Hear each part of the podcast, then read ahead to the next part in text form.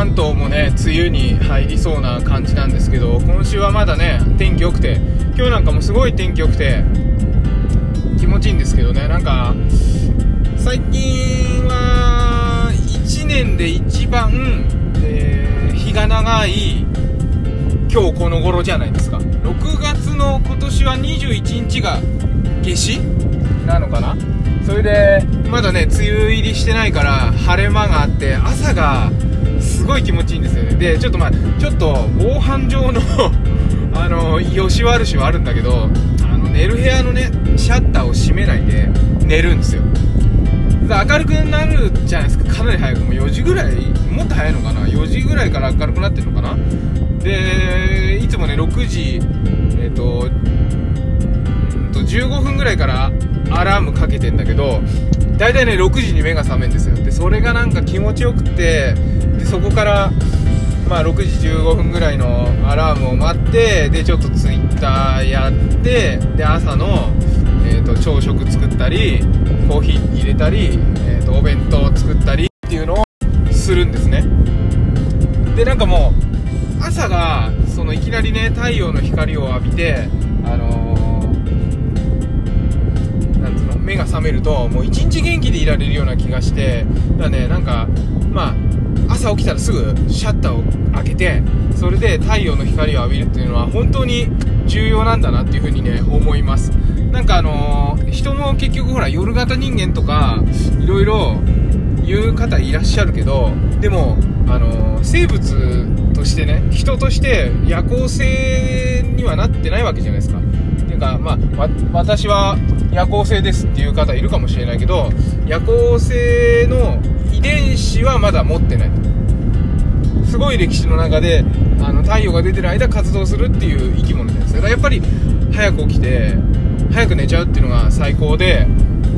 だからなんか早く寝てさ早く起きてっていうのちょっとやってみてくださいよ。超気持ちいいから一日元気でいられるし。なんかあまり身のない話になっちゃったけど。ででね、まあ、昨日から今日ツイッターであげたんですけどあの昨日から息子と一緒にね朝保育園行くようになっててでまたそれもね気持ちよくってなんか車で行くのも楽しいみたいでもうノリノリで行ってくれるんですよ。朝も早く起きて6時には起きて起きるかな？でご飯食べてノリノリで行ってくれるからまあそれも楽しくて。やっぱなんかね子供がそういう風にいて子供がイライラしてる時は大変なんだけどいろいろなんかあれは嫌だこれは嫌だとか言って大変なんだけど、親のやりたいとかやってほしいとねリンクした時のあの快感はないね。そう思いません？なんかだからやっぱねもそういうのって朝から親が元気とかねそういうのすごい重要だなと思ってて。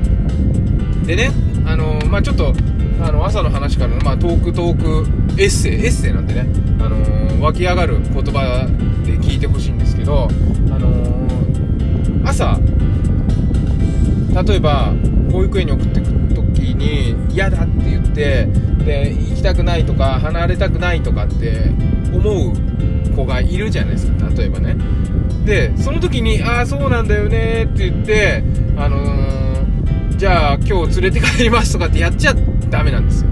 なんでかって言ったらあの大体ねその子供ってあバイバイした後友達とわーって遊んですごい楽しく過ごせたりするじゃないですか。でそれは親だから分かってる。想像できるから。でも子供って今この瞬間を生きてるからそういうの分かんないんですよ。今この瞬間目の前にパパママがいるから一緒にいたいって思う。ただそれだけなんですよ。でその先にどんなことが待ち受けてるかなってことは一切考えてないわけ。だから今が一番で今この瞬間が一番で今を、離れたくない今をやめたくないっていう風な思いのみなんですよね。だからねその場の感情に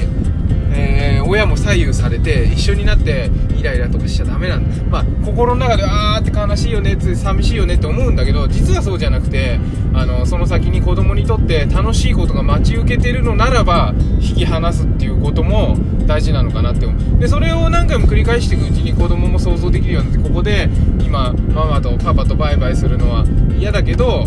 またその後楽しいことが待ってるよなって想像できると。今日はねあのうちの子は新しい水筒を持ってってノリノリで恐竜の水筒欲しかったっつって欲しかったので一言も言ってないんだけど 昨日会社帰りにそうだお姉ちゃんのさちっちゃい頃の水筒あの可愛いのがあるんだけどそれも別に本人気に入ってたんだけどまあもう3歳今年4歳だし、うん、なんか恐竜好きだから恐竜の絵のやつ買ってあげようかなと思ってあの保育園で持ってきてって言うからね水筒。それで買ってたらバッチリあってね今日ノリノリで行ってくれてまた明日はどうやってノリノリで行かせようかなと思って。そうそう困ってるんですけどね。まあまたなんかいい案があったら教えてください。子供がノリノリで保育園に行こうはい。ということで今日も健やかにお過ごしください。バモくん子育てパパのトークトークエッセイでした。いつもありがとうございます。